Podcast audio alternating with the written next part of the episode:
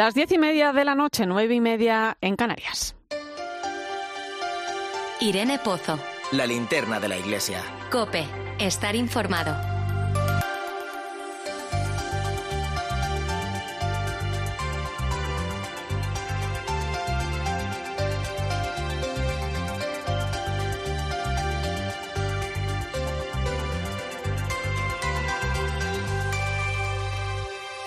¿Cómo estás? Seguro que disfrutando ya de un merecido descanso veraniego o a las puertas, como una servidora, o quizá de regreso. Estés donde estés, bienvenido. No ha sido un año fácil, necesitamos parar, recargar pilas, encontrarnos con la familia, disfrutar de una conversación, leer un libro o dar un paseo al aire libre. Son días para descansar, para hacer aquellas cosas que habitualmente vamos aparcando, a veces sin darnos demasiada cuenta. Son días para para desconectar de la rutina diaria, pero sin olvidar lo importante, aquello que también da sentido a este descanso. Cuando salgo de vacaciones, en especial si visito algún lugar nuevo, pues de las primeras cosas que suelo hacer es buscar la parroquia o la iglesia más cercana. Me siento bien sabiendo que tengo cerca aquello que tanto me acompaña en mi día a día el resto del año. Y es que Dios sigue ahí, también en vacaciones, siempre a nuestro lado. Igual que leemos un libro, damos un paseo, comemos un helado, redescubrir a Dios en otros lugares y en otras personas es algo maravilloso. Fíjate, mañana 31 de julio celebramos la festividad de San Ignacio de Loyola.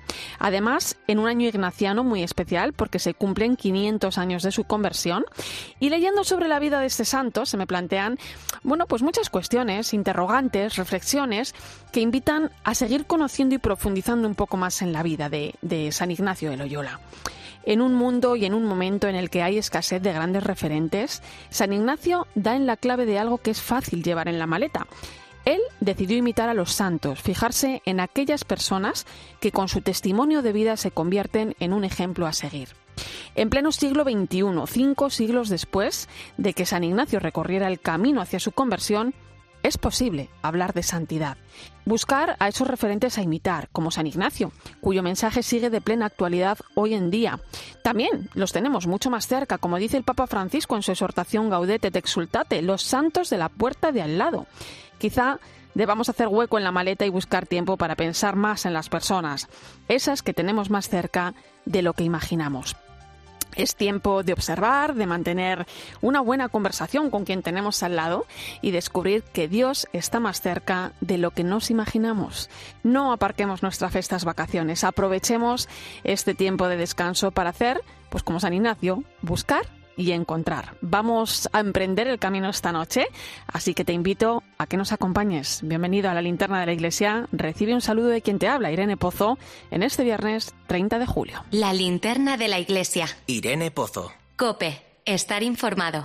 Y como cada semana te invito a que te unas a nosotros a través de las redes sociales. Estamos en Religión Cope en Facebook y Twitter, hoy con el hashtag linterna iglesia 30J.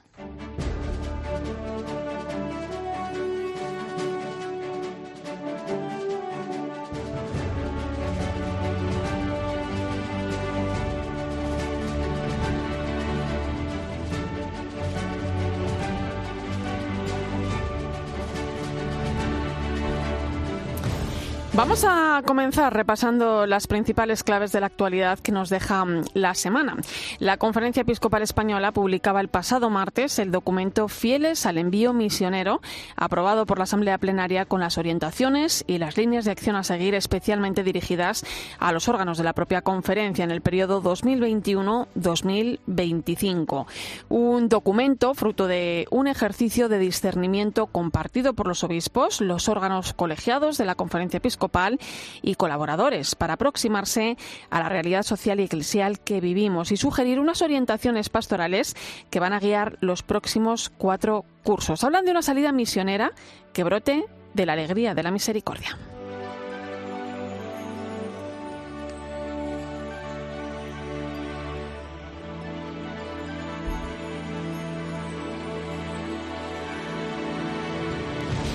Con el objetivo de aproximarse a la realidad social y eclesial, los obispos proponen esta dinámica de salida misionera que exige, según reza este documento, conversión pastoral y que debe ser el paradigma de toda la obra de la Iglesia para este tiempo. Otra de las claves que proponen los obispos tiene que ver con la necesidad de seguir afirmando que la vivencia religiosa y la fe en Dios aporta claridad y firmeza a las valoraciones éticas. En la relación a fomentar la misión evangelizadora entre laicos, instan a salir al encuentro para la escucha y el diálogo. También señalan la importancia de acoger y generar ámbitos donde escuchar a los de fuera y trabajar conjuntamente con los de dentro.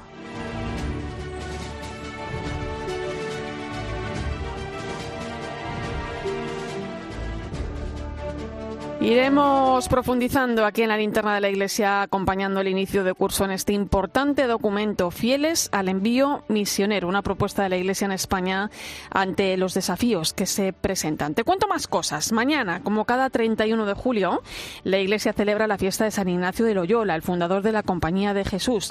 Aunque este año es una fiesta especial porque estamos inmersos en Ignatius 500, el año ignaciano que se celebra el quinto centenario de la conversión de San Ignacio que se produjo en Cataluña. Con este motivo, los jesuitas han organizado una serie de actos, como la misa que se ha celebrado esta misma tarde en Barcelona, en la Basílica de Santa María del Mar, que ha presidido el arzobispo de Barcelona, el cardenal Juan José Omella, y que ha concelebrado el prepósito general de la Compañía de Jesús, el padre Arturo Sosa. Enseguida hablamos de ello.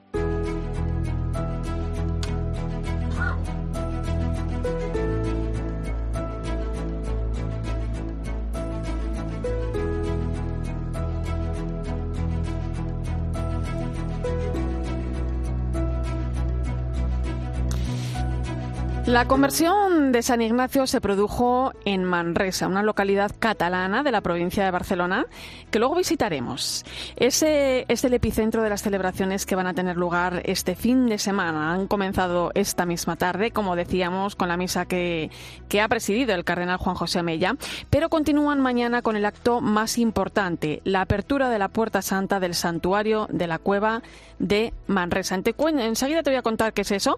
Antes quiero saludar al padre Enric Puiggrós, delegado apostólico de los jesuitas en, en Cataluña. Padre Enric, buenas noches. Buenas noches. Eh, lo estábamos adelantando, Enric. Mañana se celebra la fiesta de San Ignacio.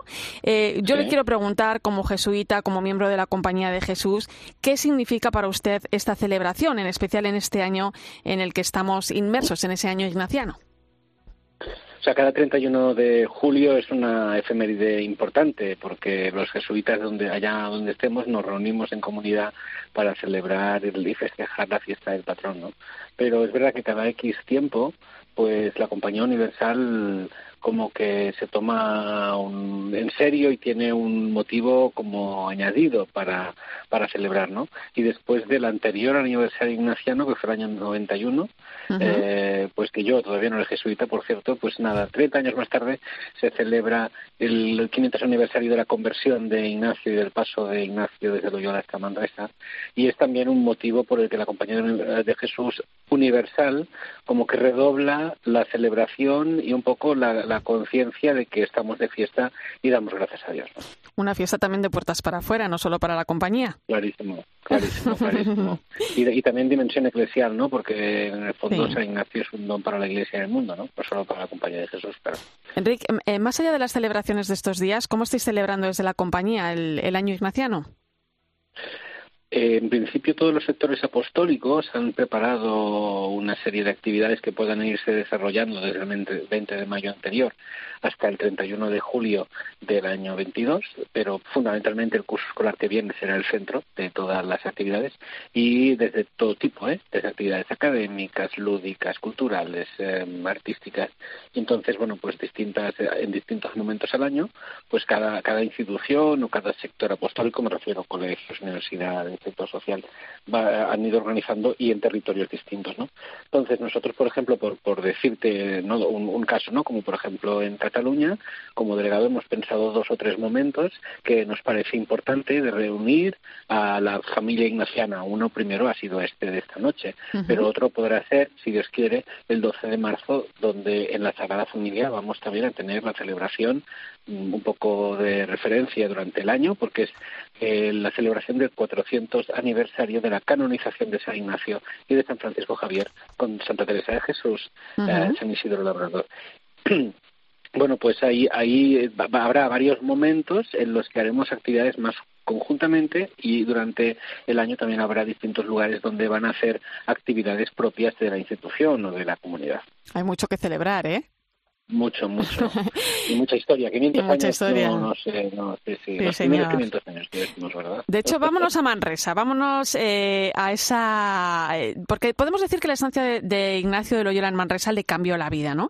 Eh, Enrique. ¿qué sucedió en esa cueva hace ahora 500 años? Podríamos decir, para entendernos el lenguaje actual, fue un tsunami, un tsunami interno. es decir, eh, San Ignacio o sea, se puso un poco en sintonía de experiencia espiritual y vio que lo que había vivido hasta entonces con la conversión, el bombazo en Pamplona y la convalescencia en Loyola era solo el principio. Y, y vivió una profunda, como un profundo proceso de familiarización con el lenguaje interior del espíritu, de la lucha interna, de las tentaciones, de los deseos, de, de, de todo, ¿no? Este deseo de intentar como ser más de instrumento de Dios, ¿no? Pero esto durante siete meses y que vivió de todo, desde momentos en los que lo quería echar todo por la borda, hasta con cierta tentación de suicidio, hasta Ajá. momentos sublimes de iluminación espiritual, ¿no? Eh, bueno, que muestra que la experiencia espiritual como que implica a toda la persona. Y eso en una cueva a las afueras de la ciudad y donde nadie, pues esto fue un lugar santo donde Dios se manifestó. Eh, la Compañía de Jesús hizo en el siglo pasado una opción preferencial por los pobres, una opción, bueno, pues que hunde sus raíces en los inicios de la compañía, ¿no? Hoy habéis celebrado hace un rato esa misa en la Basílica de Santa María del Mar, una basílica que también conoció San Ignacio, en la que pedía limosna para repartir precisamente a los pobres, ¿no? ¿Era Ignacio de Loyola una persona preocupada por los pobres? Era, era una, una persona profundamente preocupada por los pobres y por su pobreza. O sea, San Ignacio dedica muchas energías a entender que el apostolado eh, hay una manera de hacerlo que es en- entender en- entendido así en pobreza. Esto de- dentro de muchas comillas y que ahora necesitaríamos mucho tiempo para explicarlo Ujú. porque los que nos conocen bien eh, sonreirían ahora diciendo bueno pero ustedes están en algunos lugares que de pobre nada, ¿no? Entonces es entender entender la pobreza como eh, desde la confianza de que Dios lo, lo pone todo eh, en eh, digamos a través de mediaciones que son la gente y en colaboración con otras. Pero San Ignacio sí que decía que la amistad con los pobres nos hace amigos de Dios. No son los pobres como una, un, un momento final en el que te tranquilizas tu conciencia, sino que son es el, el canal a través del que la misión de la compañía tiene, tiene sentido, porque eso al final todo va en orden a que las estructuras sean más de acuerdo con el Evangelio. Por eso la opción de los pobres, cuando se definió el siglo pasado, que no es una opción ideológica, es una opción del Evangelio. Y es que no puede haber reconciliación eh, con Dios, con los demás, con Dios, si no hay que todo el mundo, la fiesta del Evangelio, la fiesta del banquete del reino, es para todos y no solo para unos pocos. ¿no? Eh, Enrique, eh, yo no te quiero despedir sin preguntarte eh, qué nos enseña, qué mensaje nos deja, qué lección nos deja hoy en día en, el mundo, en el contexto en el que vivimos. ¿Qué podemos aprender de San Ignacio? ¿Cuál es el mensaje de San Ignacio 500 años después? Yo diría que en el mundo actual, y si tuviese que decir una sola palabra, es el valor de la escucha interior. En un mundo polarizado, permíteme la expresión, un poco cabreado a veces, eh, tendiendo al, al prejuicio, a la descalificación, el lenguaje espiritual y la opción de que San Ignacio dice al ejercitante, eh, bueno, tranquilo, primero tómate un tiempo, las cosas de Dios son reposando, discerniendo, dejando que pase un tiempo, confirmando, contrastando con alguien. Y esta paciencia con los tiempos de Dios es lo que creo que ahora tiene una mayor vigencia en el mundo de hoy. Pues con ese mensaje nos quedamos. Enrich Puiggrós, delegado apostólico de los jesuitas en Cataluña, muchas gracias por atendernos, por tu tiempo. Feliz día de San Ignacio. Gracias. Hasta pronto. Eh, nos vamos a ir de nuevo, otra vez, a Manresa. El santuario de la cueva de Manresa fue el escenario de la conversión de San Ignacio hace ahora 500 años, pero lógicamente San Ignacio no conoció este lugar tal y como está ahora, convertido en un auténtico centro de peregrinación y de espiritualidad ignaciana. José Melero, coordinador de Aleluya, el portal de religión de cope.es, nos acerca hasta él. En un enclave de gran belleza a orillas del río Cardener y a solo 20 kilómetros de Montserrat, cientos de peregrinos optan por vivir un retiro espiritual muy especial en la cueva de San Ignacio de Manresa y experimentar lo que 500 años antes vivió el fundador de los jesuitas. Su presencia la sienten aquellos que rezan y meditan en las paredes de la cueva. Luis Magriña es su director. Y sobre todo lo que buscan, yo diría que es silencio e interioridad, o sea, encontrarse con el espíritu interior. Y como decías, el, realmente en estos momentos la necesidad que hay es muy importante. Y es que una sociedad donde el ritmo frenético marca nuestro día a día, acercarse a Dios es muy recomendable, como comenta el padre Joaquín Petit, director de ejercicios espirituales de Regnum Christi. En medio de una sociedad muy absorbente, un ritmo de vida trepidante, necesito volver a ponerme delante de Dios y, y respirar ese aire del amor de Dios, por un lado. Y segundo, eh, sí que hay una necesidad de reorientar la vida. ¿Por qué? Porque te das cuenta que vas perdiendo el norte, que ese norte que es Dios se va diluyendo. Ana García es una de las ejercitantes. Entre trabajo y familia apenas tiene tiempo para sí misma. En la cueva de Manresa encuentra esa paz y ver los problemas cotidianos de otra manera. Tus problemas, eh, tu día a día, tu trabajo, todo sigue igual, ¿no? Pero yo creo que cuando ya lo ves todo a través de los ojos de Dios, aunque tus problemas estén ahí, los ves de otra manera. También la verdad es que te sientes como muy bendecida y agradecida, ¿no? Por cosas buenas eh, que Dios pone en tu día a día. En estos cinco siglos, el Centro de Espiritualidad ha experimentado cambios importantes. El último tuvo lugar hace unos meses, cuando el artista jesuita Marco Rupnik culminó los mosaicos de las capillas del santuario que representan la historia de la salvación. Como no puede ser de otra manera, el director de la cueva ya ha invitado al Papa Francisco a visitarlas. Santidad, cuando le veamos en Manresa, digo, le esperamos allá para que usted vea la cueva de San Ignacio. Siendo jesuita, dice, pues, pues digo, porque yo sé que usted ha estado en Loyola, pero no ha estado en Manresa. Y me dice, es verdad, es verdad. Dice, pero mire, dice, tengo que ver si el cuerpo aguanta y el esqueleto también. No cabe duda de que en Manresa acogerían al Santo Padre con los brazos muy abiertos. Escuchas la linterna de la iglesia. Con Irene Pozo. Cope, estar informado. Pues cuando son las 10 y 47 minutos de la noche, 9 y 47 en Canarias, vamos a repasar otras noticias destacadas que han ocurrido esta semana en nuestras diócesis.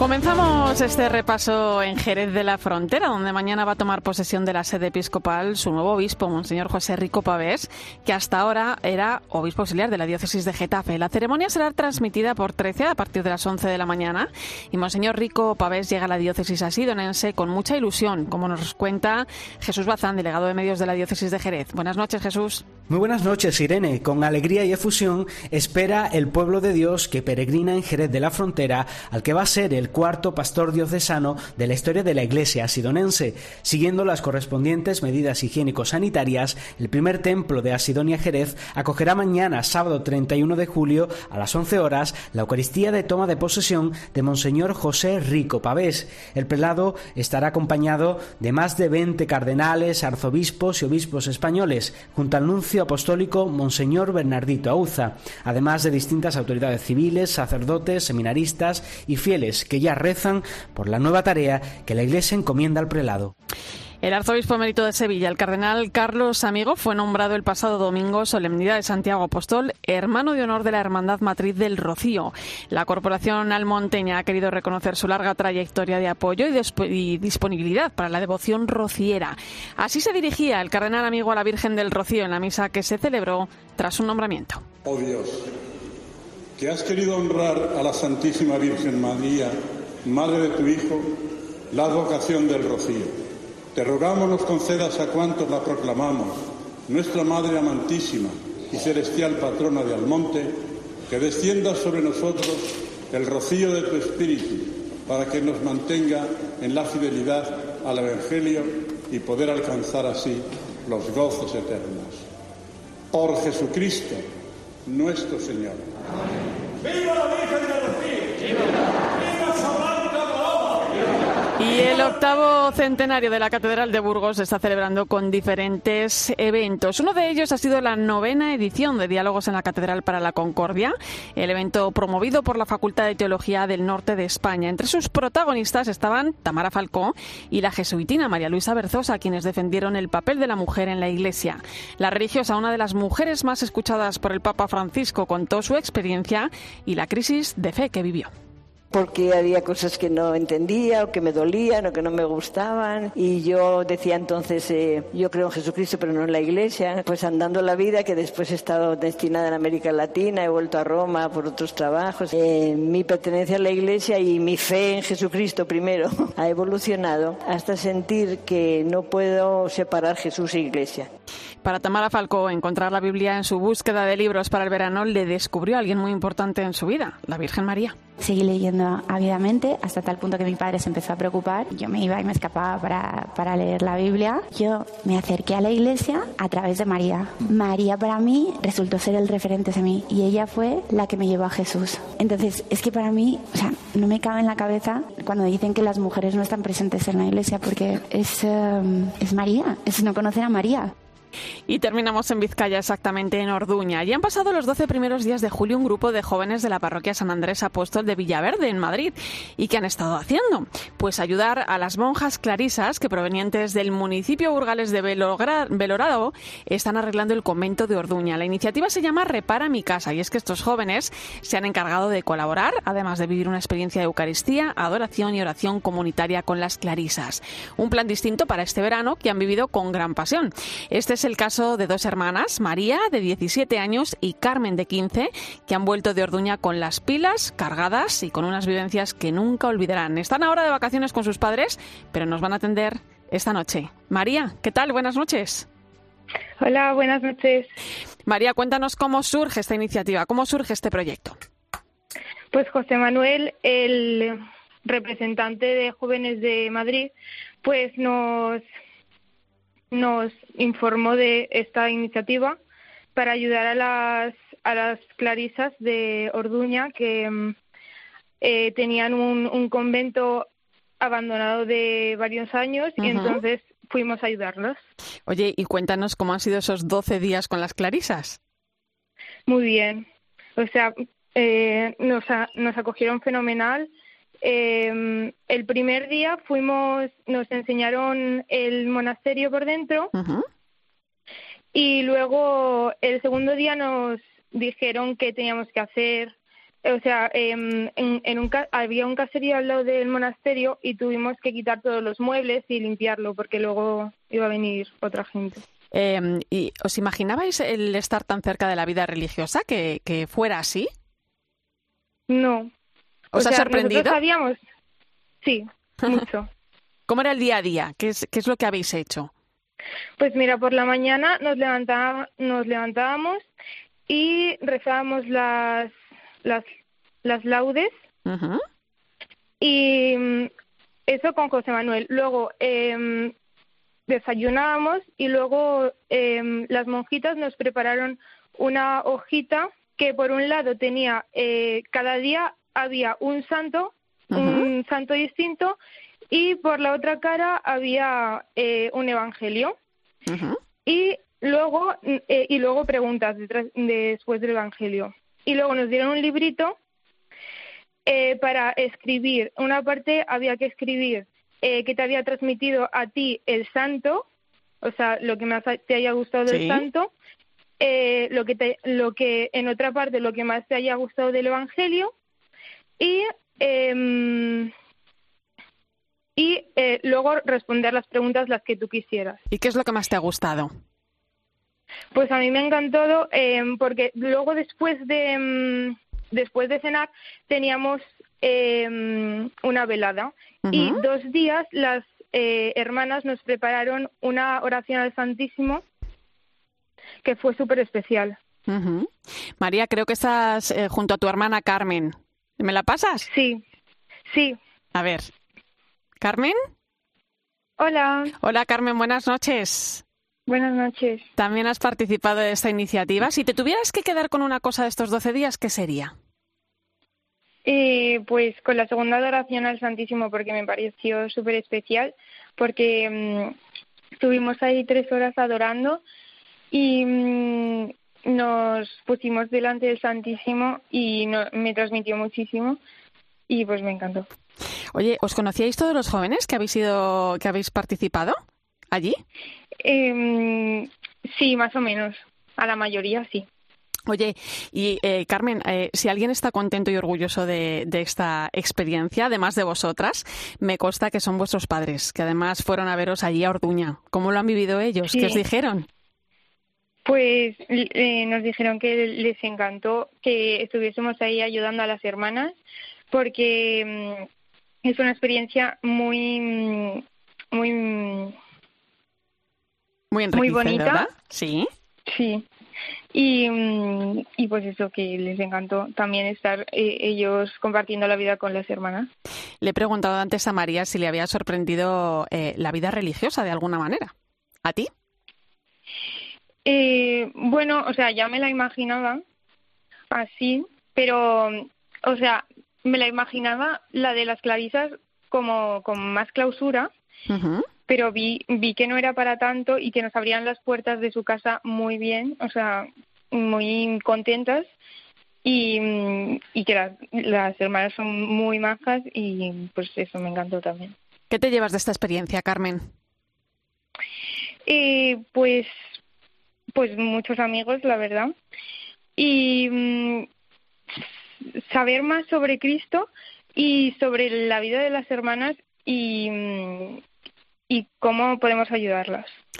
Pues disfrutarlo, empaparos bien, que, os dure mucho esta experiencia, que la, que la compartáis también. Es muy bonito el testimonio que nos estáis dejando. Enhorabuena, ha sido una experiencia increíble. Yo os agradezco vuestro testimonio y eso, que se contagie, que se contagie. Feliz verano, chicas. Muchas gracias igualmente.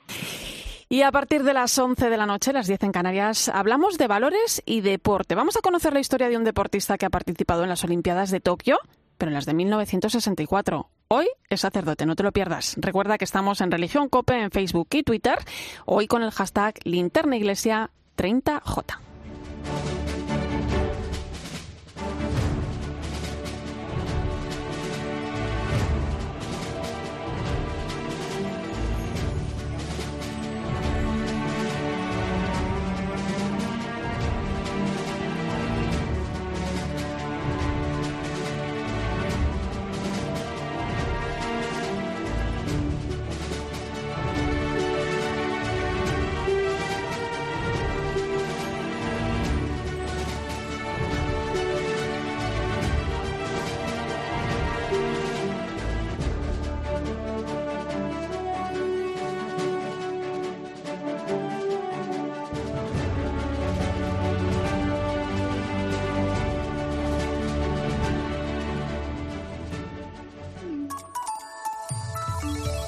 Sigue a Irene Pozo en Twitter en arroba religión-cope, en nuestro muro de Facebook Religión Cope y en cope.es. Sabemos que este verano es muy especial y por eso vayas donde vayas queremos vivirlo contigo. Con el mejor entretenimiento en Herrera en Cope. ¿En qué era usted malo de solemnidad? Desde pequeñito que me echaron del coro del colegio. Tú sí lo entiendes, naranjo. También en la tarde con Pilar Cisneros y Fernando de Aro y en la linterna con Ángel Expósito. Con un verano lleno de citas deportivas, con Paco González, con Pepe Domingo Castaño, con Juanma Castaño y con Manolo Lama en los Juegos Olímpicos de Tokio, con la Vuelta Ciclista a España. Esto va a empezar, Manolo. Bueno, pues atención, Paco, porque ahora mismo ya prácticamente lleno el estadio. Todo en cope.es, en tu móvil y en redes sociales. Escuchas la linterna de la iglesia. Y recuerda, la mejor experiencia y el mejor sonido solo los encuentras en cope.es y en la aplicación móvil. Descárgatela. ¿Plutón? ¡Ganímedes! Deja de esperar que encontremos otro planeta. Instalamos, financiamos e incluso pagamos la instalación fotovoltaica de tu comunidad, unifamiliar o empresa. Súmate al autoconsumo. Por fin hay otra luz. Factor Energía. ¿Lo veis? La vida es como un libro y cada capítulo es una nueva oportunidad de empezar de cero y vivir algo que nunca hubieras imaginado. Sea cual sea tu próximo capítulo, lo importante es que lo hagas realidad. Porque dentro de una vida hay muchas vidas y en Cofidis llevamos 30 años ayudándote a vivirlas todas. Entra en cofidis.es y cuenta con nosotros.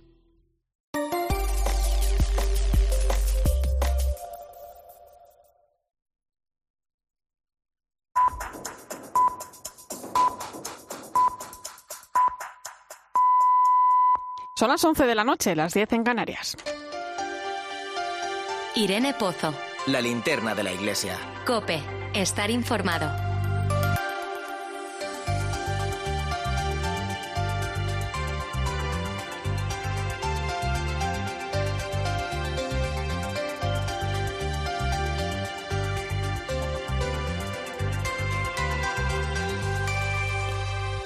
Pues es viernes, son las 11 de la noche y como siempre hasta ahora nos vamos hasta el Vaticano. Allí se encuentra la corresponsal Ángeles Conde. Buenas noches, Ángeles. Buenas noches, Irene. Hoy esta semana comenzaba en el Vaticano el juicio contra las 10 personas, entre ellas el que fuera número 3 del Vaticano, el cardenal Angelo Becciu, eh, acusadas de malversación de fondos, abusos de poder y otros delitos financieros. Eh, Ángeles, recuérdanos cómo se llega hasta esta situación y cómo ha transcurrido este comienzo de un juicio, bueno, pues que todo apunta que podría, todo apunta que podría prolongarse hasta, hasta el otoño. Sí, eh, la primera vista ya se ha fijado, la segunda sería, la segunda vista se ha fijado para el 5 de octubre. La primera fue esta semana, duró siete horas, nada más y nada menos estuvieron presentes dos de los diez acusados de este que ya se ha llamado el macroproceso aquí en el Vaticano. Toda esta historia se destapó en torno a 2019. Fue el Banco Vaticano y la Auditoría General las que dieron la voz de alarma porque detectaron movimientos un tanto extraños que provenían de la gestión económica que estaba haciendo la Secretaría de Estado en años precedentes. Se refiere a años precedentes antes de 2019, pero se descubrió en 2019. Sobre todo eran gestiones opacas con los fondos para beneficencia como el óvulo de San Pedro. Se puso a investigar la Fiscalía del Vaticano dos años de investigación que han llevado a los investigadores vaticanos a lugares, a muchos lugares en Italia y también al extranjero, a Jersey, a Emiratos Árabes Unidos, a Suiza, a Reino Unido Ahí precisamente en Reino Unido fue, se produjo una de las operaciones más desastrosas y más escandalosas, la compra de un edificio eh, de lujo muy por encima del coste de mercado y cuyos intermediarios, en teoría mandados por el Vaticano, por Secretaría de Estado, se llevaron importantes mordidas, importantes comisiones. En aquel entonces era Angelo Becciu, el responsable último de estas inversiones como sustituto para los asuntos generales de la Secretaría de Estado y por eso a él se le va a procesar ahora cuando empiece efectivamente el proceso en otoño por cargos fuertes, soborno, abuso de oficio, malversación y va a ser un eh, tribunal una un tribunal ordinario vaticano, ya no van a ser purpurados que procesen a un purpurado, sino que va a ser la justicia ordinaria del Vaticano. Eh, eh, por cierto, Ángeles, que el Vaticano acaba de detallar sus cuentas, ha hecho balance de un año difícil, el año 2020. Pues ha sido un año difícil, pero como dice el prefecto de la Secretaría Vaticana, el jesuita Juan Antonio Guerrero Alves, ha sido mejor de lo previsto, porque ya se preveía un déficit fuerte para el año que cerramos 2020, pero claro, sobrevino la pandemia, entonces fue todavía peor el déficit que pensaba la Santa Sede que iba a tener, entre los 68 y los 148 millones de euros. La previsión antes de pandemia eran 53 millones de euros de déficit y al final el déficit de 2020 ha sido de 60 66,3 millones de euros. El gasto se situó en 315 millones, los ingresos fueron 248 y es comprensible este déficit ¿por qué? Porque uno de los ingresos principales de las arcas vaticanas son los museos vaticanos que han estado cerrados por bueno pues los confinamientos sucesivos, las, eh, los repuntes en los casos de coronavirus pues se cerraban todas las actividades culturales, una de ellas eran los museos, ¿no? Entonces además se ha publicado el Vaticano por primera vez ha hecho públicos también los eh, los rendimientos de los activos que gestiona la Administración del Patrimonio de la Sede Apostólica, LAPSA, que es bueno pues la que gestiona los bienes inmobiliarios de la Santa Sede que ha revelado el Vaticano pues que tiene 1.200 inmuebles repartidos en Reino Unido, Francia, Suiza y más de 4.000 en territorio italiano. Son muchos para albergar las oficinas vaticanas, también hospitales, otros centros caritativos y también bueno pues una cantidad de inmuebles que tienen pues para alquilar para bueno pues eh, eclesiásticos varios, personal de la Santa Sede en activo y jubilado y esta es la primera vez que se hacen públicos estos datos del APSA. En definitiva que el Vaticano ha cerrado con déficit, pero mucho menos del previsto, eh, visto bueno pues la calamidad económica que nos ha traído la pandemia. Pues muchas gracias, Ángeles Conde, corresponsal en Roma. Nos hablamos y nos escuchamos estos días. Un abrazo enorme. Un abrazo, gracias Irene. Eh, hasta la próxima. Y te cuento también que el arzobispado de Santiago de Chile, ante la muerte de Fernando Caradima, ha reafirmado su compromiso para seguir trabajando en la promoción de ambientes sanos y seguros en la Iglesia y ha manifestado su cercanía a las víctimas de abusos y a sus familias. Recordemos que en 2018 el Papa Francisco expulsó del Estado clerical a Fernando Caradima, condenado por abusos sexuales. Fallecía esta semana en el hogar San José de las Hermanitas de los Ancianos Desamparados de Chile a los 90 años años de edad. Por cierto, la Santa Sede ha finalizado el proceso canónico abierto contra el obispo auxiliar de Cracovia en relación también a los presuntos abusos cometidos a una menor y no consta que cometiera abusos. Más cosas. Te cuento también que esta semana se ordenaba nuevo obispo en China, nombrado por el Papa Francisco en enero. Es el quinto pastor consagrado en el país tras la firma del acuerdo provisional de dos años, firmado en septiembre de 2018 y renovado por otros dos en 2020. Y seguimos en Roma, donde ha fallecido esta semana a los 92 años de edad la Madre Trinidad de la Santa Madre Iglesia, fundadora y presidente de la Obra de la Iglesia, una institución de derecho pontificio fundada en Madrid en 1959 y conformada por tres ramas de vida consagradas, sacerdotal, masculina seglar y femenina, que forman el cuerpo central de la obra, así como otros grupos que abarcan todos los estados y vocaciones en la Iglesia. La obra tiene presencia en Europa, América, África y Asia, pero ¿Qué es la obra de la Iglesia? Nacho de Gamón, buenas noches. Buenas noches, Irene. La misión de la obra de la Iglesia es vivir y manifestar, vivir junto a la Madre Trinidad los misterios que la Iglesia contiene y manifestarlos en sabiduría y amor a todos los hijos de Dios. Para ello, la obra cuenta con una valiosísima ayuda, las más de mil charlas que la Madre Trinidad grabó a lo largo de su vida y sus numerosos escritos, en los que ella misma comunica con lenguaje sencillo y profundo los misterios que Dios ha puesto en su alma.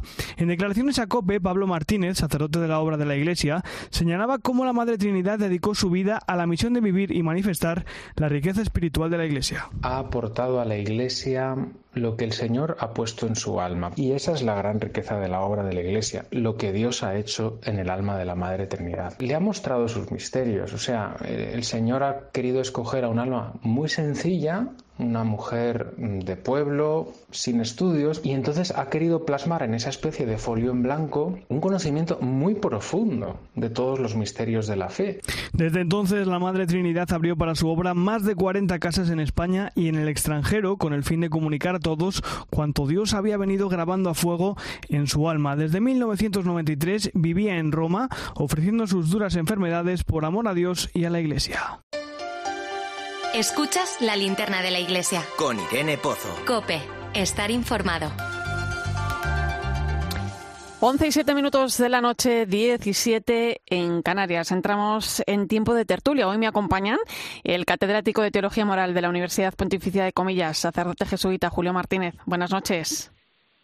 Hola, buenas noches, Irene y todos los oyentes. Y el director de publicaciones claretianas, Fernando Prado, bienvenido. Buenas noches, Irene. Buenas noches a todos. Em, Julio, lo primero, parada obligatoria en vísperas a la celebración de la fiesta de San Ignacio de Loyola en este año ignaciano. Venimos hablando hoy en el programa de ello. Eh, y es algo que, te toca muy de cerca, porque aunque San Ignacio vivió en el siglo XVI, hoy en día, cinco siglos después, su carisma llena la vida de muchas personas. ¿no? ¿Qué significa San Ignacio en el mundo actual? ¿Cómo entendemos hoy en día San Ignacio, Julio? Bueno, yo creo que sigue con una actualidad y una vitalidad eh, muy fuerte como alguien que inició un camino espiritual para el encuentro personal con Cristo, para conocerle y para amarle y seguirle. Y además una pedagogía de la libertad que forma en un liderazgo de servicio. ¿no? Y aquello nació de una doble experiencia suya, la experiencia de la conversión a Dios, que le hizo pasar de una vida de búsqueda de honores a una vida de servicio, y también de una experiencia existencial en la que él sintió muy fuertemente la necesidad de elegir bien.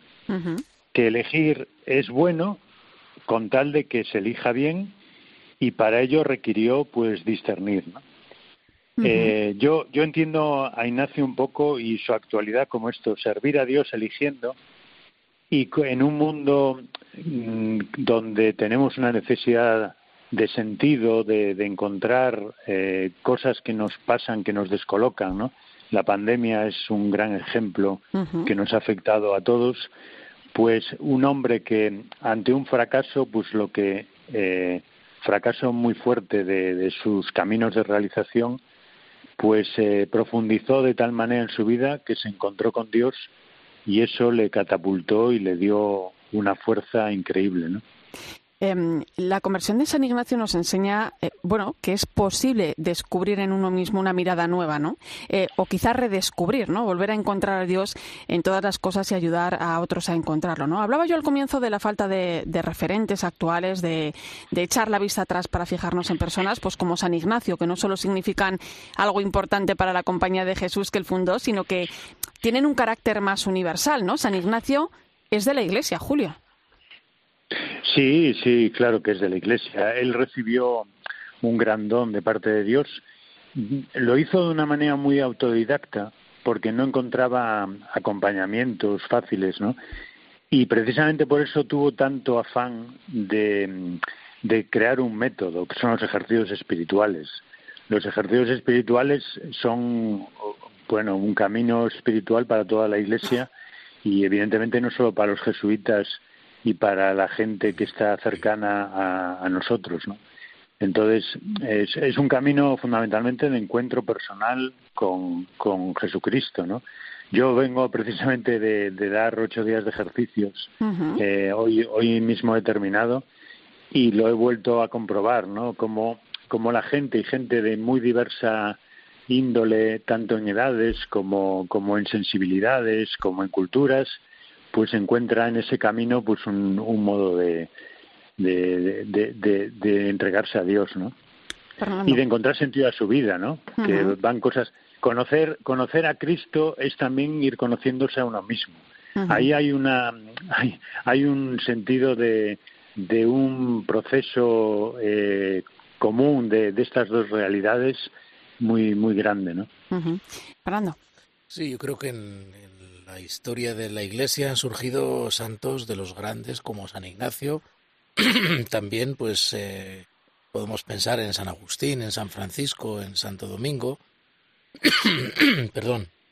Estos santos que son grandes referentes, ¿no? Para, pues, para las personas que son como luces, como estrellas que nos orientan en el camino, ¿no? Y que, bueno, pues tuvieron como una intuición cada uno de ellos, una chispa que nos ha abierto a, las verdades profundas que son como esa sabiduría que necesitamos para vivir, ¿no? Y en definitiva, bueno, pues esas verdades profundas son válidas para siempre, ¿no? Yo creo que, que por eso podemos ver en los santos como unos referentes en nuestra vida, ¿no? Fíjate que San Ignacio, precisamente cuando fue herido y descansando en su casa de Loyola, eh, ahí postrado en la cama, ¿no? Él que estaba tan acostumbrado a leer pues las novelas y los libros de caballerías que tan estaban tan de, moda y en boga en aquella época, ¿no? El Amadís de Gaula, estos grandes eh, Splandián, Florisando, unos cuantos héroes del, del tiempo, ¿no? Del momento, de la ficción, de las novelas de caballerías, pues él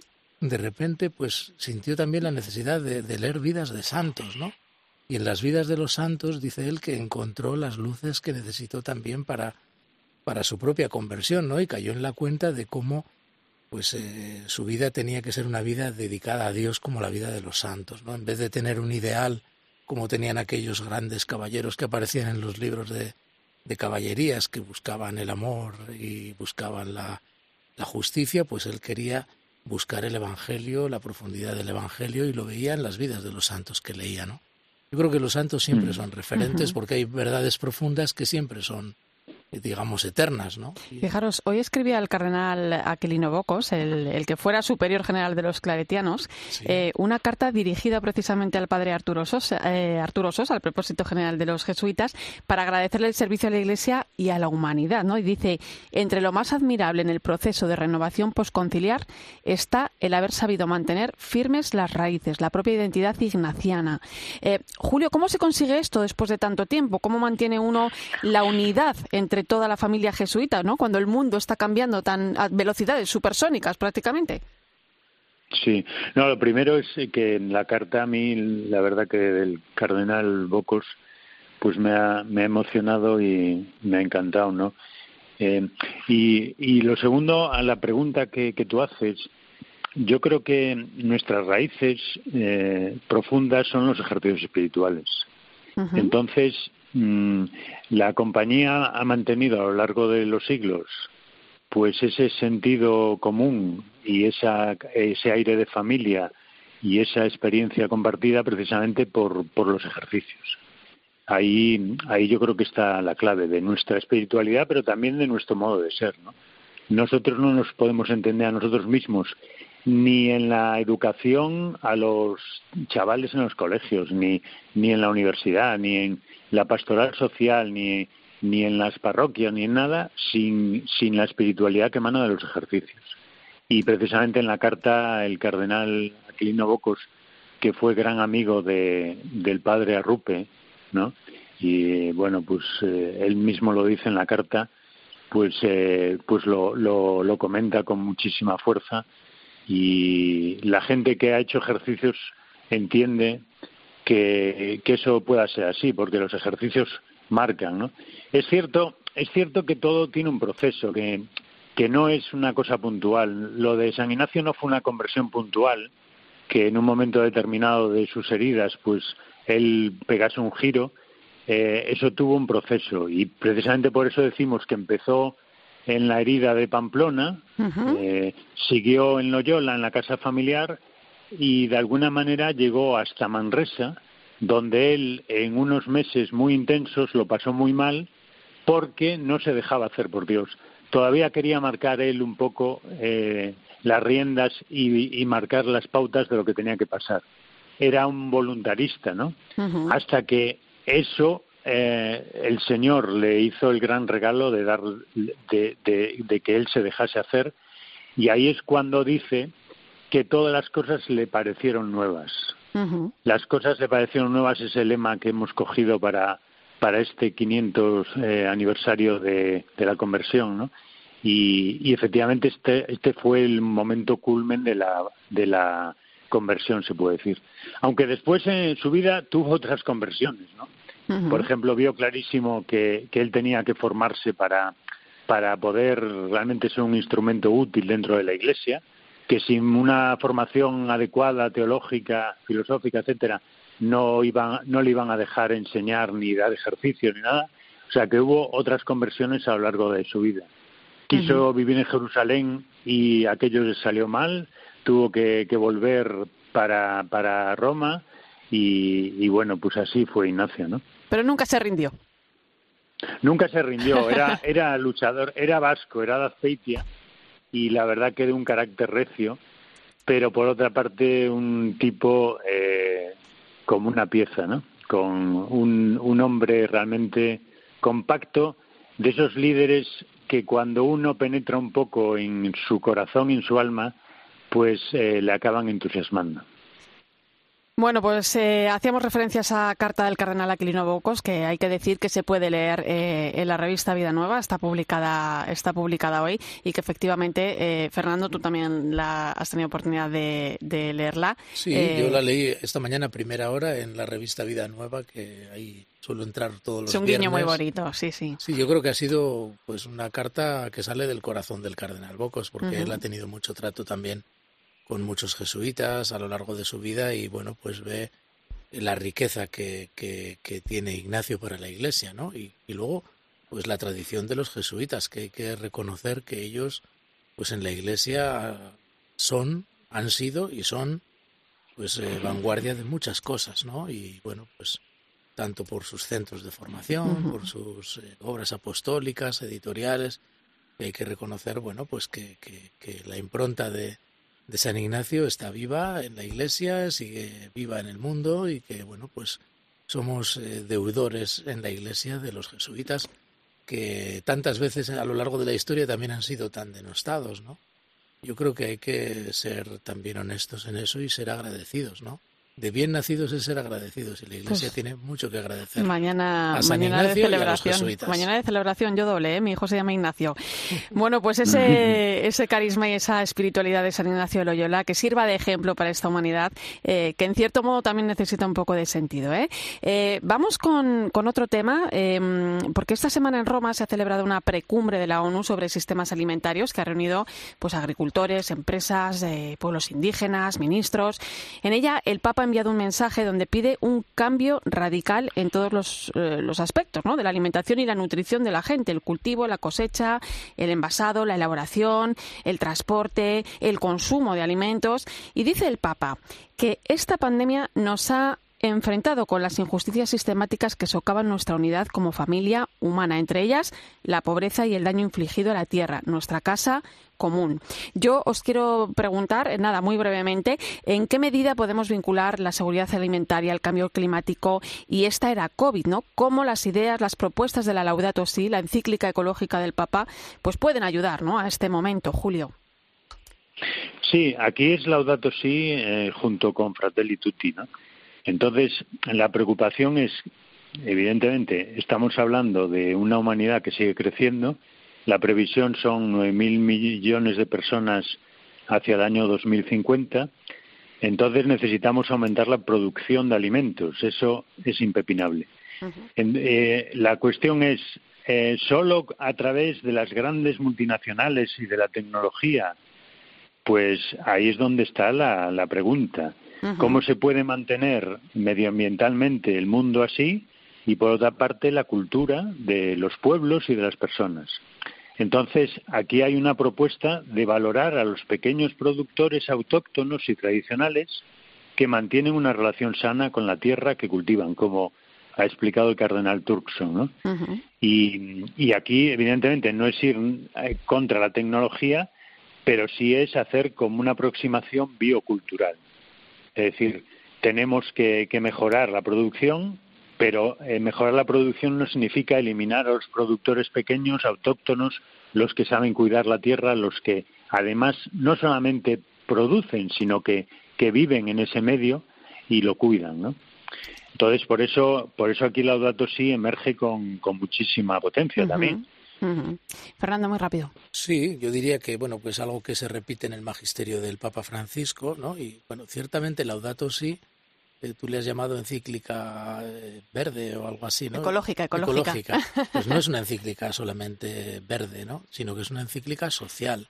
Y ahí, como dice Julio, pues está implicada la humanidad, ¿no? El Papa lo repite, "F- estamos todos en la misma barca, aunque solo sea eh, por, por mero egoísmo, ¿no? O por puro interés propio, tenemos que cuidarnos y cuidar el planeta en Tomar que conciencia, ¿no? Porque yo creo que las nuevas Sí. generaciones son más, más Sí, y conscientes dar- en esto y que dando nosotros. un paso ¿eh? más hacia, como dice Sí. Julio, la fratelli tutti, darnos cuenta de que al fin y al cabo nuestro mensaje cristiano está que somos hijos y hermanos unos de otros y tal. O sea, si nos tomamos en serio esto, pues esto nos abre a unos retos pues insospechados, ¿no? Y de alguna manera Pues, también nos obliga a, a tomar Ojalá, ojalá que, que esa cumbre, esa cumbre mundial se convierta precisamente en, en un reto. Esa cumbre que se va a celebrar en septiembre en Nueva York. Esto ha sido un, un pasito Una previo. precumbre. Eso es una precumbre. Ojalá que salgan buenas iniciativas para avanzar, aunque sea pasito a pasito, ¿eh? caminar hacia un sistema alimentario sostenible. Nos quedamos sin tiempo una vez más, compañeros. Da gusto escucharos. Gracias por vuestro análisis esta noche, Julio Martínez. Un placer. Muchas gracias y también por, por vuestras felicitaciones. Que buen día de San Ignacio mañana a todos. Feliz día Y de San. Ignacio. Feliz día de San Ignacio. Fernando Prado, hasta pronto. Pues buenas noches. Hasta la próxima, ya después de las vacaciones. Aquí una servidora también se va de vacaciones, pero les deja en muy buenas manos. ¿eh? Ana Medina va, va a ocuparse de la linterna de la iglesia, va a coger el timón eh, con gran acierto a partir del próximo viernes durante el mes de agosto. Y yo no me quiero despedir sin contaros que en plenos Juegos Olímpicos de Tokio vamos a viajar unos años atrás.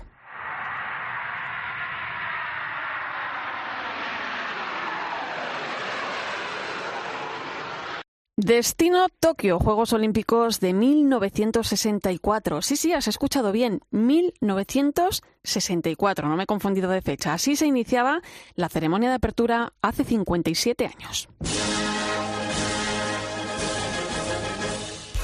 El padre Luis Felipe Areta, conocido cariñosamente como Don Pipe, ahora tiene 79 años y recuerda bien aquella época. ¿Qué por qué?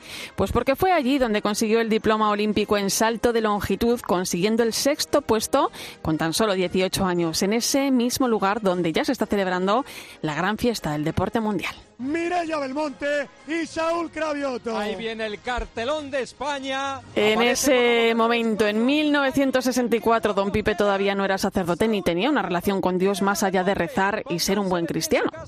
En Tokio, pues ya iba con más con más aspiraciones de ser un buen papel, pues en toda, toda una experiencia, claro. Entonces, en el año 64 no se viajaba tanto como para ir a, a Japón, y que te pedían autógrafos por todos lados, pero no porque fueras un gran campeón, simplemente porque ibas con el uniforme de España y eras un tío olímpico, ¿no? Tenías que calcular, o sea, eh, por lo menos 5 o 10 minutos de, al entrar y salir del pueblo olímpico, donde había siempre gente pidiéndote autógrafos.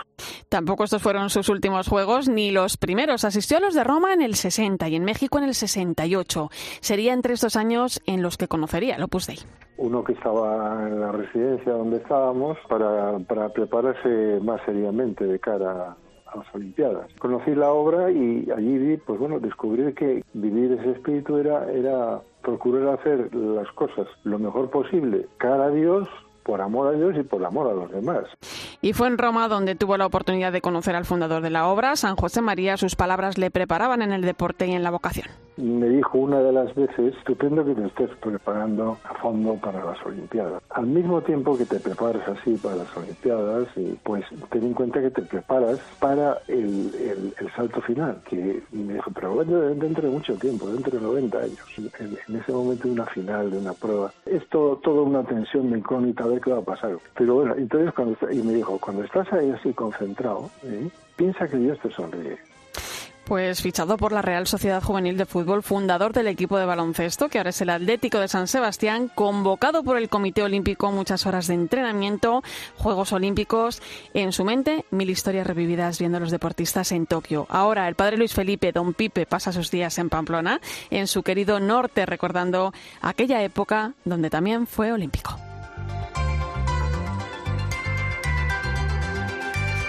Gracias por acompañarme esta noche y mantener la linterna de la iglesia encendida. Te dejo ahora con el partidazo de Cope y Albert Díez.